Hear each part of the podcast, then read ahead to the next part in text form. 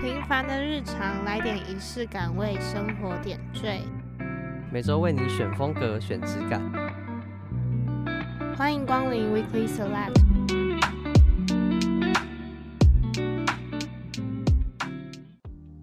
欢迎收听这集的 Weekly Select，我是主持人 Jenny，我是小麦，我是 Friend。那我们这集的主题是关于老物件的故事。会选择老物件的故事这个主题，是因为有时候会觉得说，哎，这些有些老物啊，其实它背后都有很多不一样的故事，或者是一些历史的意义。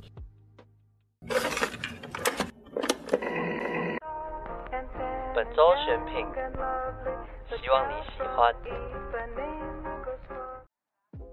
关于我们自己家里，或者我们自己有没有收藏一些老物？或是不收藏的原因有哪些？我阿公自己有收集古董，但是如果是我本身来讲的话，就是其实我没有收藏老物的习惯。就就算有收藏东西，但我觉得那个对我来说也不算在老物的一个范畴这样子。现在蛮多店家，可能咖啡厅啊，或者是一些像选品店，他们也是会用一些古物来做装潢，或是餐厅。嗯，可能老板平常就是有在收集。老电影海报、黑胶唱片的那种，黑胶唱片或是窗框，对，就是对各式各样。然后他们可能就会把它摆在店里，然后会形成一个自己的风格。我觉得其实也蛮酷的，而且就是可以代表着一个人的老灵魂的感觉。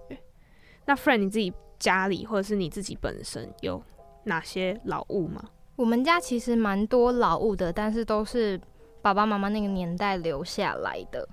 因为他们两个比较不太会。丢东西，所以我们家就还保存的还蛮好的。然后我上次是有看到，因为我那时候也是在找东西，我就意外发现，不知道你们知不知道，以前都会有那种吃喜饼的铁盒。嗯，对。然后很多以前就可能我们爸爸妈妈那个年代都很喜欢把那个铁盒留下来，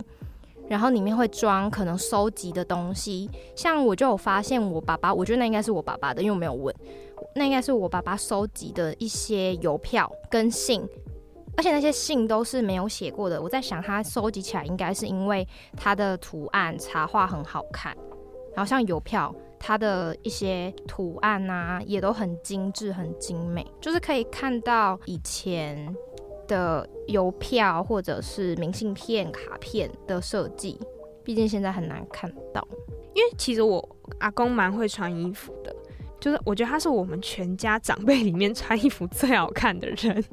然后我哥就有跟我爷爷说，就是他觉得他的牛仔外套很好看，我爷爷听到可能就很开心，然后就跑去他的房间，直接拿了一些那个牛仔外套、一件毛衣给我们，说：“哎、看你们要不要啊，就送你们。”他说：“哦，他年轻的时候就是也很喜欢买衣服啊，跟我们分享说他年轻的时候怎么样怎么样怎么样。”我就觉得很有趣，因为其实你看他那个衣服，他。年轻的时候也是舍不得穿，并且是代表着一个，就是我爷爷送给我的一个一份礼物这样子。我自己是觉得蛮特别的，然后里面也承载着他年轻时候的回忆，我觉得很好。而且你看到他，你可以去想象说他们以前当时的氛围情境。我觉得有很神奇的是，有的时候你看到爸爸妈妈老的样子，你有时候会有点没办法去想象他们还没有生你们的时候的样子。所以当看到他们年轻的时候用的东西，你就会有种感叹说：“哦，爸妈也年轻过。”的那种感觉。嗯，其实我们三个算是没有真的在收集这些老物件，但是其实我还蛮喜欢听别人分享说：“哎，他可能从哪里带回了哪些老物件。嗯”或者是这个老物件对他来说有什么样的意义？因为我觉得，就是每一个老物件里面的故事都很有趣。那今天我们有邀请到，也是专门在收集老物的专家，他就是丰达杂货商行的老板 Ken，来到我们的节目。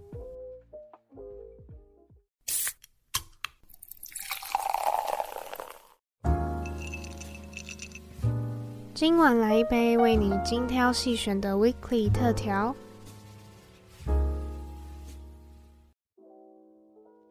那我们很高兴今天可以欢迎到丰达杂货商行的老板 Ken 来跟我们聊聊关于谷物的一些故事。Hello，大家好，我是丰达杂货商行的 Ken。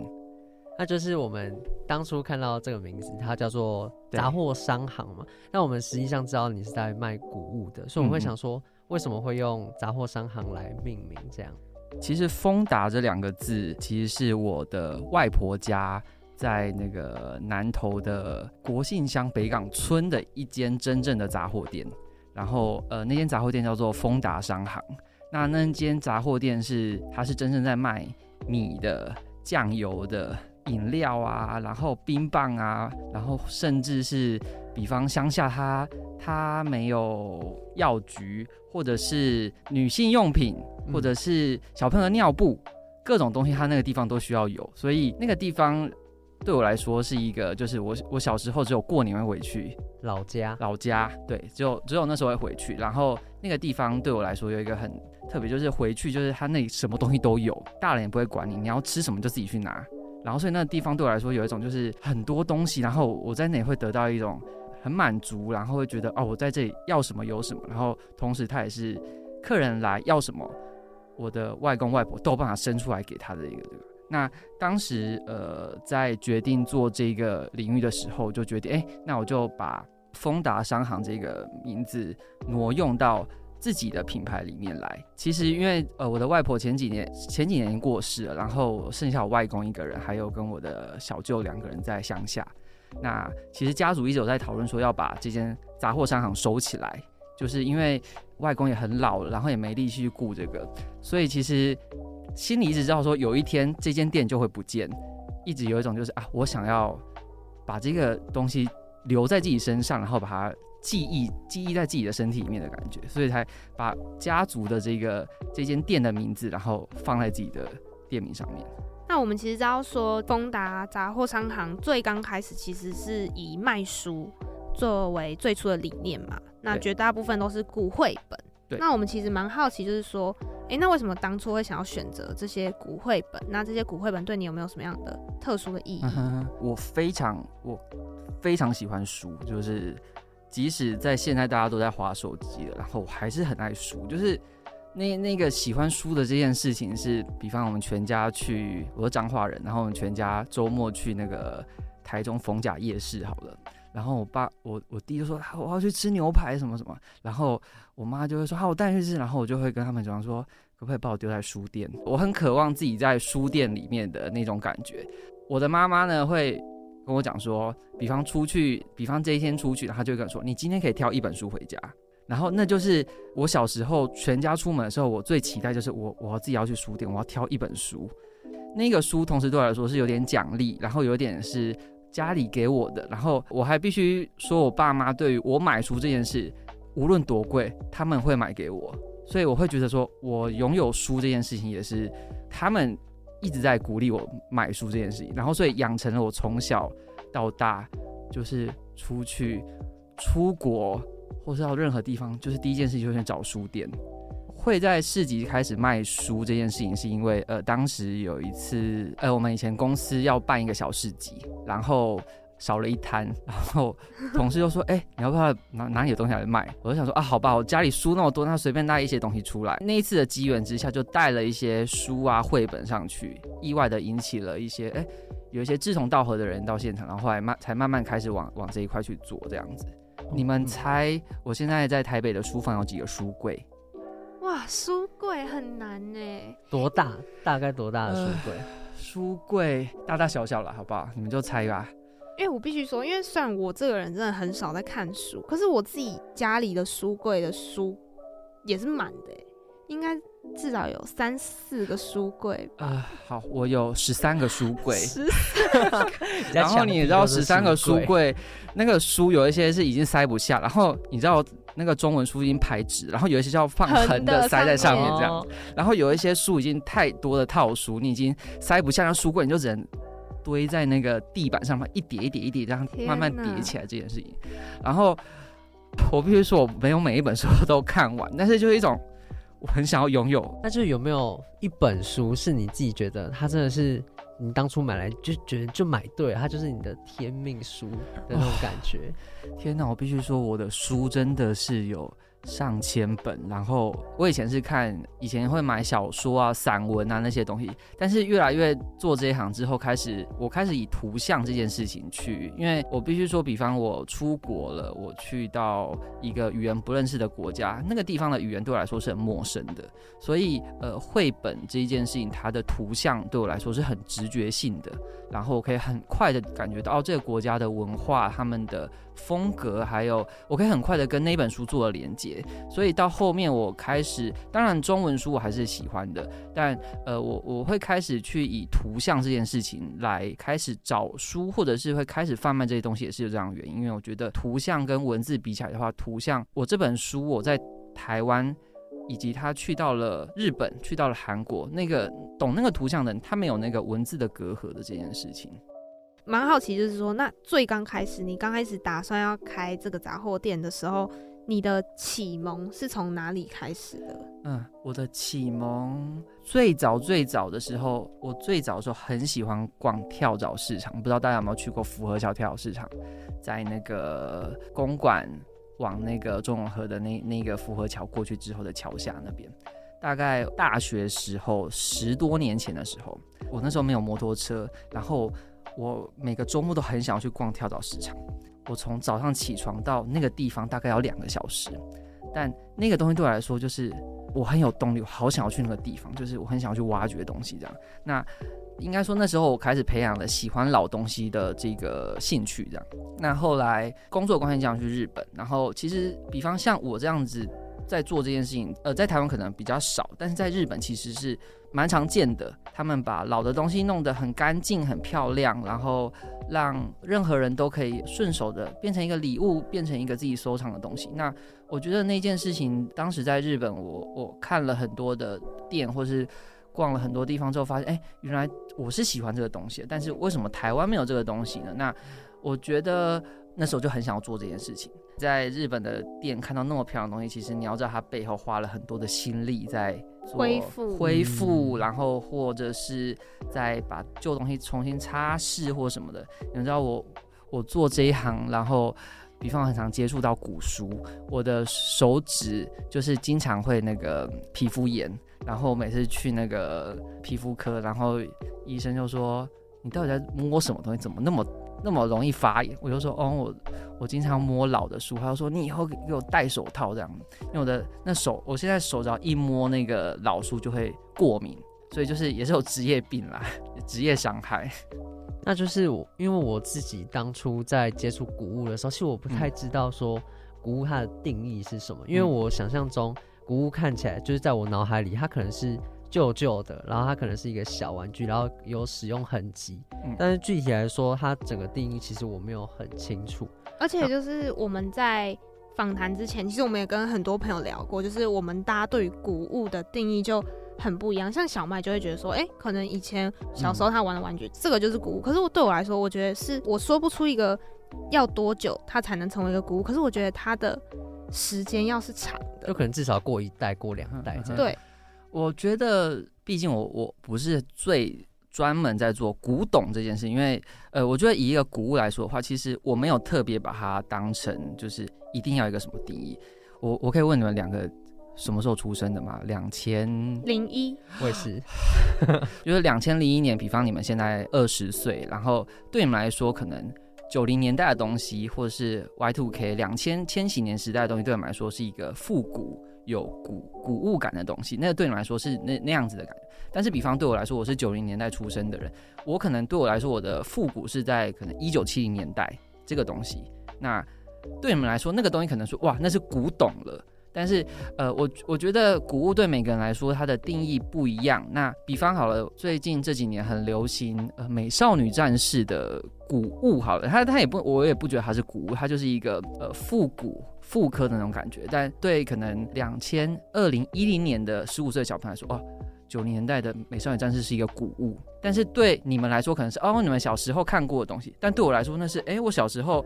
身边就有这些东西，我不会把它当成一个古物。所以我觉得，对于每个年龄或是它的不同的文化，还有不同的人来说，什么是古物，那个东西，我觉得是还很可以自由定义的。像是那像我自己就会觉得说，像我小时候其实我也不太能理解说，哎、欸，为什么大家都有些人就喜欢古董或是老物件？嗯、其实我慢慢长大之后发现，其实有些东西它会被留存很久，被保存很久。其实有时候是可能是个人的故事，嗯，或是它这个东西对你来说有怎么样很深的连接，所以大家会去收藏这些东西，或是喜欢把这些东西留下。嗯，那对 Ken 你自己来说，你自己觉得收藏古物啊或古书对你来说意义是什么？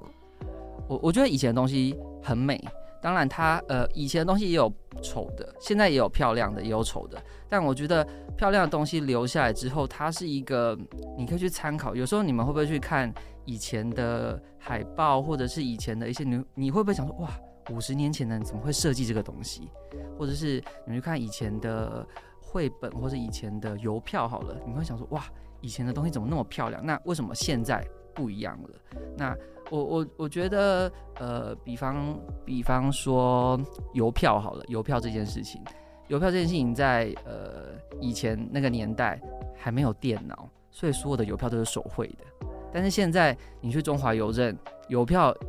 没有人想要设计那个东西，它它变成就是电脑或者拍照的那种那种感觉，那跟以前是很大的差异。那我觉得我会对我来说，它的意义在于就是。呃，我去看以前的东西，然后会记得哦，原来以前曾经有这些东西。那，诶，那跟现在有什么不一样？那，呃，以前好的东西，我觉得它是可以留下来的。然后，我觉得那一些经典的设计或者经典的一些东西，它就算过了十年、二十年，你如果回头再去看，你觉得诶，它还是很棒。那我觉得那个东西，它就是对你来说，它就是它存在留下来的意义了。那你在选择像刚才讲的邮票啊，或是？这些绘本的时候，它会在你心中有什么标准吗？就可能绘本有很多嘛，我们都知道。嗯嗯嗯、那它会到达一个什么样的程度，才会让你想要把它拿来当做自己的商品去贩售？我觉得这件事情非常主观，就是比方有十个画家的东西，我可能只会挑其中两个。那那那个东西就是我喜欢的。我觉得我喜欢这个东西，然后所以我要卖的这个概念是。之前的工作，还有就是我觉得这几年的一个在台湾的或者是世界上各地的一些选物店的一个概念，就是因为我喜欢，所以我特别把它挑选出来，这是我 select 过的东西。那我不是像是一个大海捞针这样子。那我喜欢这个东西，所以喜欢我品味的人，或者是。呃，喜欢我这种我喜欢的风格的人，他可以很快的接收到哦，我喜欢这些东西，所以一直在做一件事情，就是我我希望挑的东西有一个很丰达的感觉，就是比方我现在问你，觉得你你去过我的摊子，你觉得我的丰达会有什么样的感觉？日系，我觉得蛮日系的。日系，我觉得我觉得很难用一个 形容词讲，可是我觉得就是那种有点棕色，的确有一个很丰达的味道，而且我觉得是。就像你用你的名字用杂货店的那个感觉，是有那个感觉在的。我我觉得你讲到棕色，好像是哎、好像我之前有问过我朋友说，哎、如果我的风仔要弄一个颜色的话是什么？他就说哦，咖啡色、棕色或是橘色的那个色调，就是我觉得那是哎、你去想它在呃调色盘上面的那个颜色，它就是一个很温暖的，然后有一点好像有点。旧旧的，然后但是它又让你安心的，然后很稳。我会觉得说，对我我会想要做出一个很丰达，但是比方我要问你的时候，你你可能也想不出，哎，到底什么叫做很丰达的东西？那这件事情，我会我会希望它变成丰达，它会变成一个很像形容词的感觉，就是我也具体不说不出那是什么感觉。但是比方我的摆摊这几年认识很多的客人，然后都变成朋友，然后他们有时候就会看到我有些东西，他们说，哎，这个很不丰达，哎。哎，这个很风大哎，我也会开始思考，哎，为什么他会觉得这个东西不适合我，或者是哎，为什么他觉得这个东西是适合我的？那我我觉得那个东西这件事情在每个人心里他，他可能这一次来看到的东西跟下一次来看到的东西是不一样的。但我觉得自己在挑选东西的时候，自己心里有一个隐形的标准尺，就是嗯，我觉得这个东西进来对，这个东西进来不对。我觉得那个东西它变得很经过自己的训练，客人对你的训练，那变成一个。很直觉的东西，其实也没有说特别怎么样的标准，对，但就是不知道为什么是不知不觉选到的东西，感觉就是有那个一个系统的风格的那种感觉。那刚刚其实有讲到说，你有遇到很多不一样的客人嘛，嗯、然后同时有结交到很多朋友，嗯嗯，嗯，那有没有在其中，就是因为其实收集古物并不是每一个人的兴趣，对，那你在这边交到有没有一些就是你觉得哎蛮、欸、特别的客人？朋友？有觉得，我觉得做这一个丰达，然后做古物这件事情，对我来说最大的收获是真的认识了很多的人。像是之前你们有采访过的嘎啦的老板娘 h e 就是我在那边，在尤其我呃，因为会固定大概每一到两个月会过去那边摆摊，然后等于是认识了他，然后透过他认识了一些摊友，然后认识的客人，很多客人他会变成定期到那个地方去来找我。我认识蛮多客人是，比方他们可能对于最初来说的话，最多的客人是从邮票开始认识我的。因为邮票其实它虽然是邮票，但是它上面有很多不同的花色，然后依照不同的国家、不同的风格，然后不同的主题，你会呃认识了很，比方专门会有来收集太空主题的客人，专门来收集动物的，你会想想到各种各样各种奇怪，会有客人忽然冲进来跟他说：“老板，你有没有在卖老鼠主题的绘本？” 或者是忽然冲进来跟你说：“老板，你有没有在卖那个？”藏传佛教的插画的书，然后你会想说，哇，就是客人真的琳琅琳琅满目，就是各种的人需求各种东西，然后他们会真的把我当成一个杂货店，就是进来就是，哎，有没有那个，有没有那个，然后他们希望在你这里得到东西，那那些东西，他们会觉得，哎，我的好像你可以在你这里问到那个东西。我其实最早在嘎啦嘎啦市集的时候，我把它弄成一个像邮币社的感觉，就是。我会准备很多的集邮册，会准备一次活动可能会准备七八本、十本左右，然后会有很多客人就是坐在那个市集的摊位上面，然后就大家在那里挑邮票这样子。这件事情很有趣，就是他们彼此之间本来是互相要竞争，就是我要抢这个外太空主题，我要抢那个动物主题，然后但是到最后他们会变成彼此交流，然后他们会说：“哎，我有帮你找到你要的。”你要的这个什么邮票，就是最后大家都变成了好朋友，然后我都会叫他们就是哦，丰达的同学，我都叫他们同学，因为他们很像就是坐在那里在上课的人，然后每个人就是很埋头苦干在做自己研究这样子，所以现在市集上也很很多客人会来，他可能没有特别要买什么，他只是想要来跟大家打招呼，然后翻翻书，然后聊个天这样子，我觉得这件事情就是我真的最大的收获。有没有你跟客人之前，就你卖给他东西的时候，他可能给你的回馈是你觉得很温暖或是很温馨的一个故事，可以跟大家分享？有我一两个故事。然后我第一次看到客人的讯息，看到哭的时候是，是因为其实做这种古物，然后跑市集这样，其实你们也知道，它其实是一个很累，然后它很不稳定。以很经济层面来说，它它不是一个很你每个月有多少薪水的这件事情。刚开始做大概一年多，有点刚好遇到疫情，然后有一点沮丧，会觉得说：天哪，为什么要做这件事情？就是它虽然是我很喜欢的东西，可是它让我好像有点又有压力，然后会很烦躁。然后有一次有一个客人他传了讯息，他鼓励我，他跟我说：老板，我。每次去你那边买邮票，还有我我有本集邮册，然后他说我这本集邮册，我每次每天都会带到公司去，然后中午或是下午我很累的时候，心情很沮丧的时候，我就会拿起来翻，然后就会觉得哦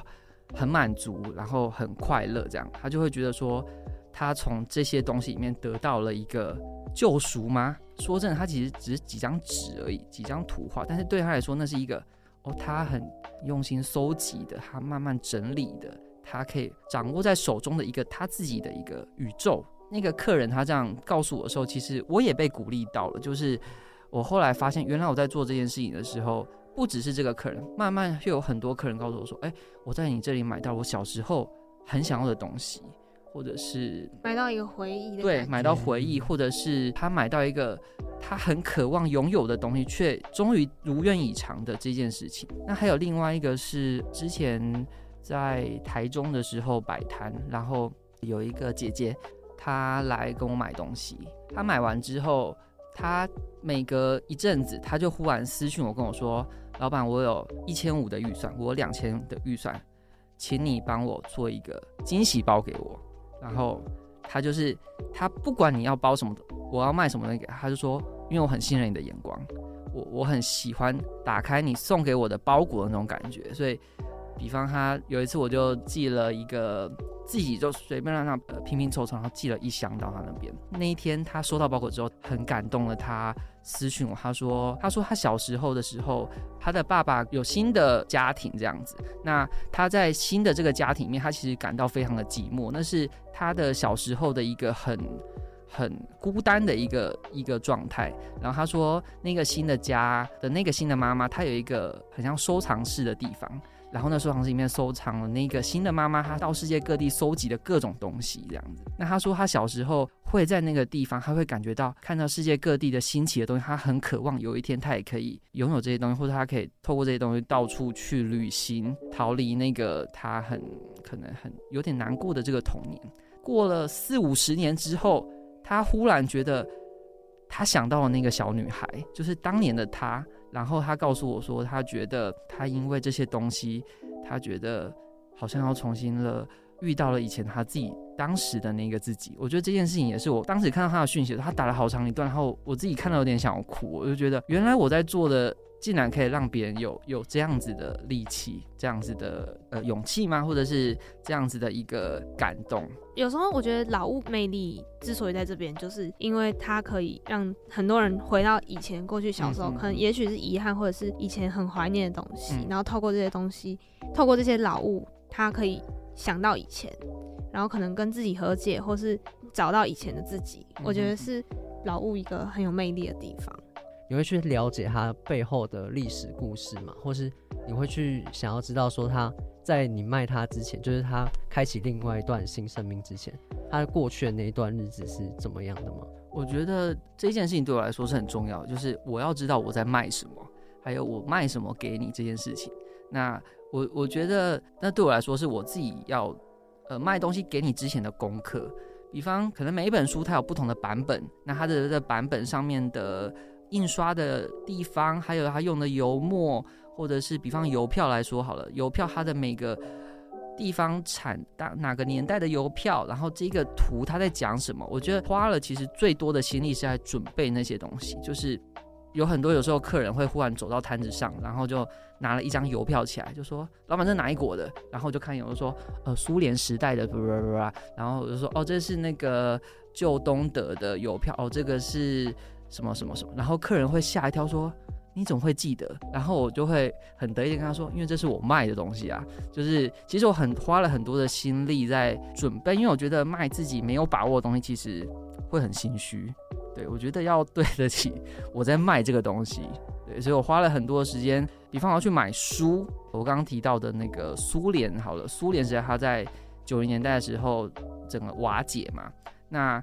现在已经不会有那个时代的书了，所以我会去旧书店找专门在讲苏联时代的书的，比方旅游书，或者是去那里的游记，然后它整本都是文字，我会买回来，然后去读读里面说，哦，他们，比方他们会提到说，哦，当时的多少钱可以买到一个洋娃娃，那那个东西就会觉得哦有趣的，或者是诶，当时他们一个月的收入有多少钱，那他们。为了买一条美国制的牛仔裤，他们必须要三个月不吃不喝他才能买到。那那个东西对我来说是呃与我有连接的东西，我我觉得是把它吸收之后内化，然后再给客人他有兴趣的东西。对，我觉得这件事情对我来说，呃，是应该说我自己想要学的东西。我尽可能的把所有台面上的东西全部都大致的了解一下。那当然也会有不熟悉的领域。然后也会有很熟悉的领域这样子。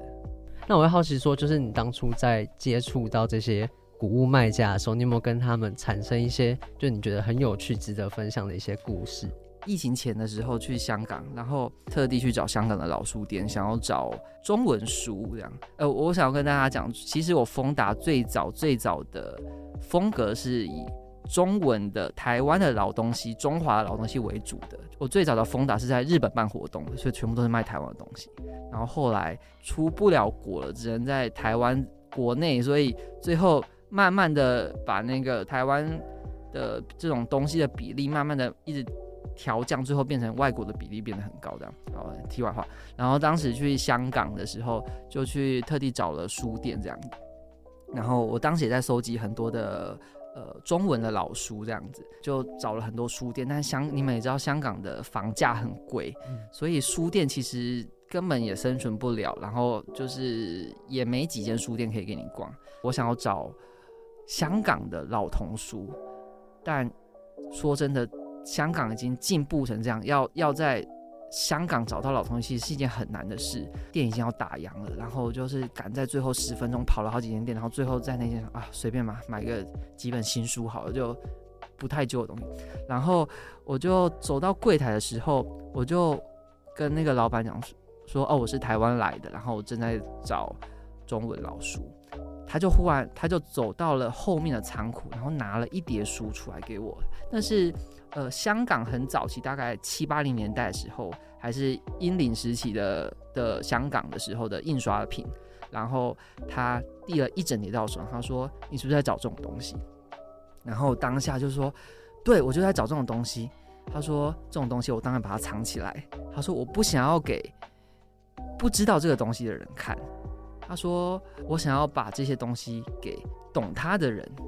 然后我就跟他说，我就跟老板说这是多少钱，然后讨论之后，他说哦，他给我一个很漂亮的价格之后，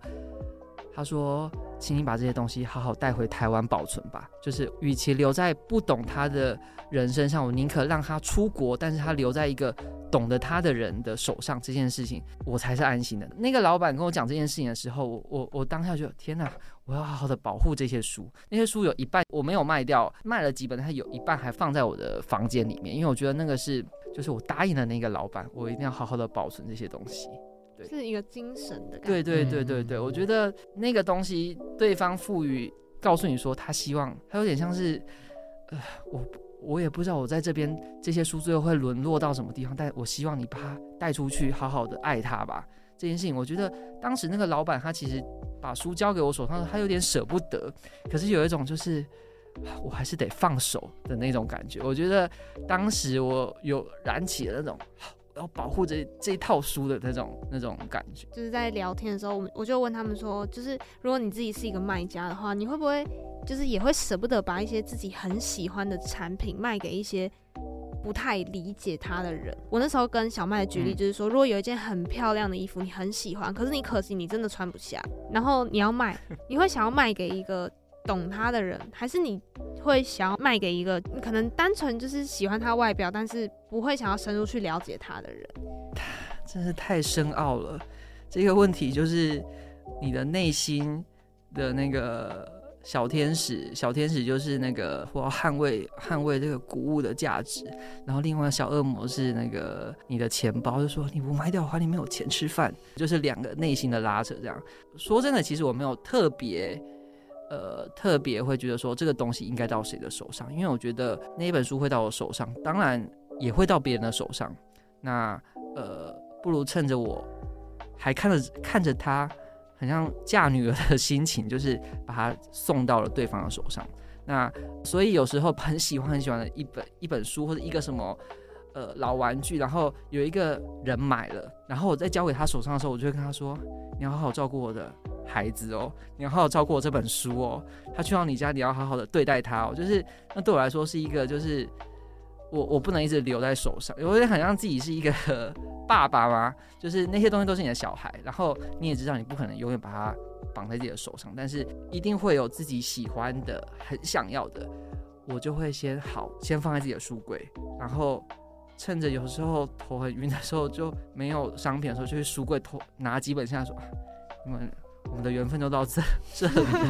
你去更好的人家吧，这样子。对，所以还是有时候还是会舍不得，一定会舍不得。我觉得做古物的人都是很念旧的人，每个东西到你身上，每个东西到你的手边，它就变成你曾经是你的东西。但我现在养成了一个想法，就是我曾经拥有过就好了。对，因为有时候你，我我说真的，有时候你会想到，哎，如果再过这个东西在你身边过了三十年好了。有一天你要走了，这些东西还要怎么办？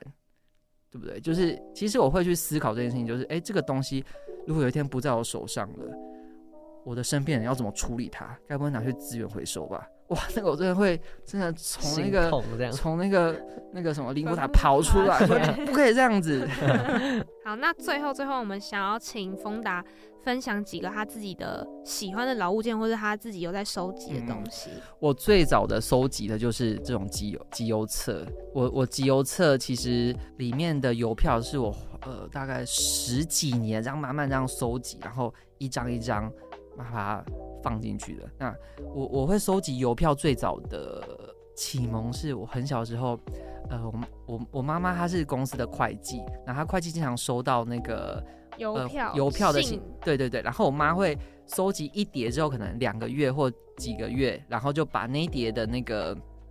呃，剪下来从信封上剪下来的邮票带回家给我，就说这些给你收集。那我我我那时候当然小时候都收集台湾的邮票这样。那长大之后你就你有钱了，然后你有更大更大的视野，开始想要收集世界各地更漂亮的邮票。所以邮票对我来说是一个很重要的一个收藏。那还有一个很特别的一个习惯是，我绝对不要让邮票，就是我不太喜欢它一成套这样子，我喜欢它乱七八糟的。嗯，我觉得那个东西有一种杂货店的那种感觉。然后有时候，比方我工作忽然需要找到，我需要找矿石的邮票，我需要找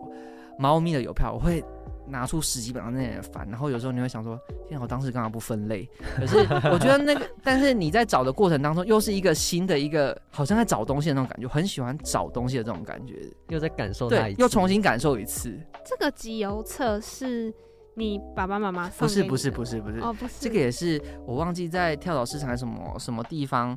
的。呃，那个人家要丢掉的集邮册，我我带来的这本集邮册上面很有趣，它是写什么？呃，爸爸一个爸爸送给他的小孩的，然后写说是在儿童节送的。对对对，然后我就把它留留在身边，我觉得哇，这是虽然那个那个人可能他现在已经是阿妈阿公了，但是这一本集邮册在我手上，就是我会好好包照顾他这样。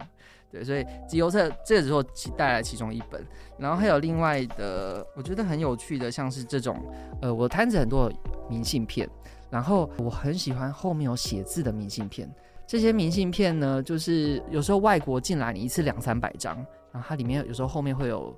已经贴过的邮票，然后用以前那个钢笔写过的。你知道这张明信片几岁了吗？这张大概一百多岁了，哇哇！对，就是一百多岁的东西，怎么还有办法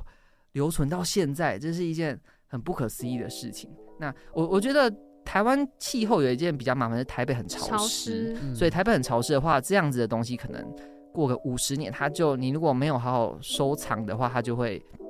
嗯，就可能会黏住啊，或者是发霉。但是比方像欧美一些很干燥的地方，他们那地方就是气候就是很适合保留老东西，所以。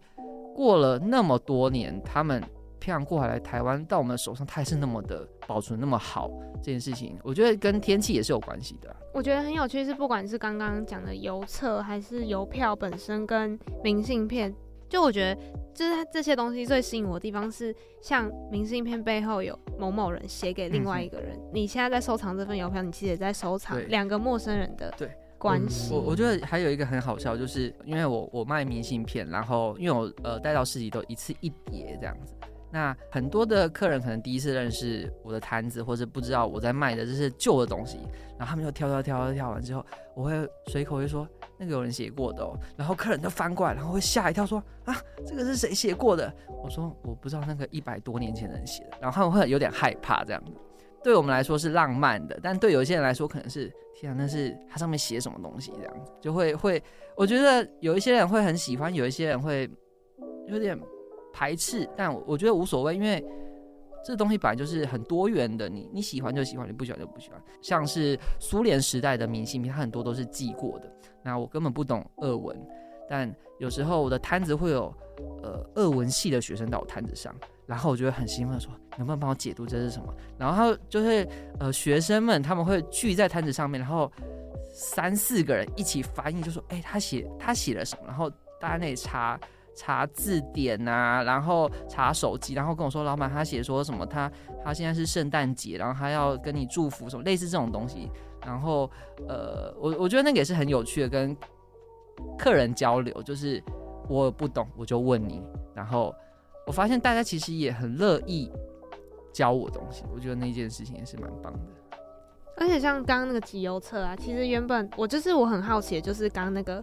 封面的地方，他就写说爸爸妈妈，然后赠予他的小孩。对对对，我觉得这这个真的很感人诶，我觉得这个更吸引我的，因为我觉得这里面保存了某一份爱在里面。对，就是想要问说，其实有时候老物件很矛盾的是，它一定会有一些岁月的痕迹。嗯嗯嗯，那会不会因为这些岁月的痕迹，对你来说会越来越有价值吗？还是？有时候你可能在卖东西，它的受损程度有一点严重的话，会不会影响到你卖这个产品？以一个商品或是一个商业的一个模式来说的话，你越旧的东西确实就是越越没有人想要。然后，呃，它看起来没有那个价值的话，其实我我觉得，你如果你自己都不想要的时候，你怎么可以？奢望你的客人想要这个东西呢，所以我觉得自己在贩卖一个标准，就是我会不会想要拥有这个东西，或是我可以怎么利用这个东西。那比方你提到有很多的收到很多的书，会有很多的破损。好了，破损的书你不可能卖给别人，对不对？那我就会把它收集起来，变成一份一份的很多不同的旧的纸页，然后做贩售。那你可能会说，诶，谁要买这些旧的纸页啊？但其实有一些人，比方他要做。拼贴，你们知道手账拼贴，它需要一些打底纸啊，或者是它需要做一些手工的卡片给朋友，那它这些东西它就变成了一个素材。我觉得它重新获得那张那一本书破碎了，但是它重新获得了新的生命。我觉得这个东西是我必须要赋予它的的一个，也是我自己该做的事情，就是我不能把破的书卖给人家，我不能把破的东西卖给人家。那我可以想办法把它。怎样的让别人愿意去接受？对对对对对，我还有收集一个很奇怪的，不会有人想要收集，就是被小朋友乱画然后涂鸦的绘本，就是我收集，然后被小朋友撕烂，然后里面涂满了就是彩色铅笔，然后涂满了那个脸人的脸上全部被画满了红色的那个蜡笔什么那种东西，我把它留下来。然后起初我会觉得说这个东西他觉得不能卖，所以。我把它资源回收掉好了，但后来我忽然想了一个想法是，哎，绘本这件事情本来就是给小朋友的东西，为什么我身为一个大人，我竟然奢望这本绘本是完好无缺、没有被翻阅的？那这本书它就没有意义了嘛？所以我觉得，我后来才思考，哦，被小朋友翻阅过，他去画那本书，表示小朋友好喜欢这本书，所以他才会。在那个书上面画图，以如果以一个古书店的一个经营角度来说，你会觉得哦，天哪，小朋友怎么画成这样？我是要怎么卖？但是你们去思考，这本书在小朋友他的手上的时候，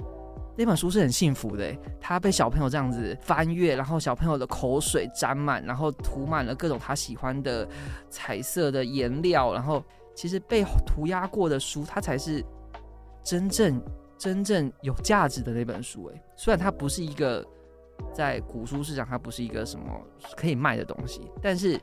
你去看，那才是它的它的故事。我觉得它有趣的地方。你们以前会画书吗？会，小时候连家里的墙壁都被我乱 画。还有，我还很印象深刻，是我们家有一个合适，然后合适的，因为它的那个门呐、啊，有有有有，是它用很像纸做的。对，我小时候不知道哪根筋不对，我我用原子笔，然后写了我一年级、二年级、三年级老班导师的名字，我到现在还没有忘记，就是因为它还留在合适的那个墙壁上是我觉得那个东西，你不觉得现在回头去看那个小时候的涂鸦或小朋友涂鸦，或者是。我也会收集台湾以前的课本，每以前上国文课的时候，是不是要在孔子上面画那个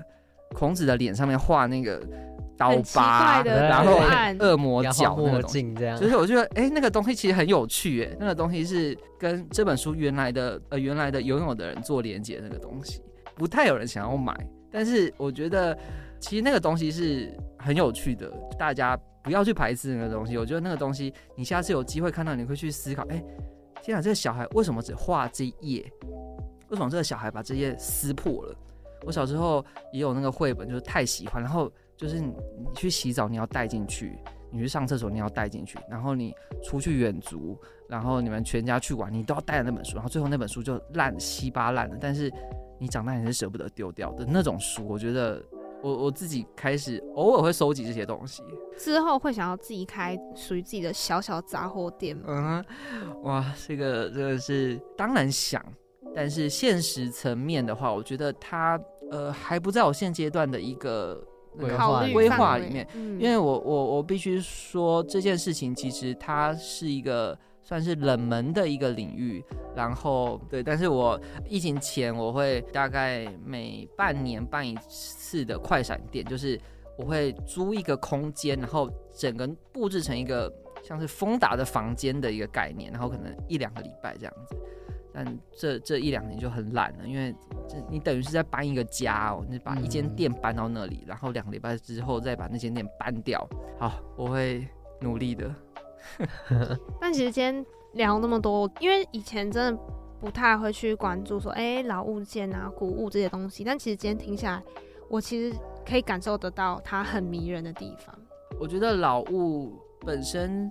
它当然有它的那种很淳朴、很复古的氛氛围。那我我觉得我们已经活在了二零二三年这件事情，就是我其实觉得对二零二三年的人，或者二零。三零年的来说，什么才是古物？那件事情它会不断随着时间不断的改变的。呃，iPhone 手机好了，可能过了五十年之后，它变成某个跳蚤市场的古物，老东西它会不断的变的。那我觉得这个也是它迷人的地方，就是你你可能以后过了二十年，跟你的小孩说啊，这个妈妈、这个爸爸以前有的那个东西，对小朋友来说那是古物，但对你来说那是一个什么东西？它是你的回忆。我觉得这件事情也是蛮有趣，它在。一个物件对于不同年呃年龄的人，对不同的时代背景的人，或是对于不同文化背景的人来说，它承载着不一样的记忆，承载着不一样的故事。我觉得这件事情是很很值得我们去玩味的。那我们今天就谢谢丰达的 Ken 跟我们分享这么多有趣的故事。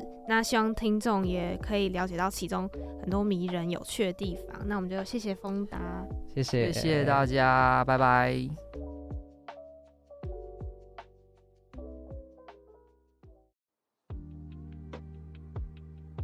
Ken 在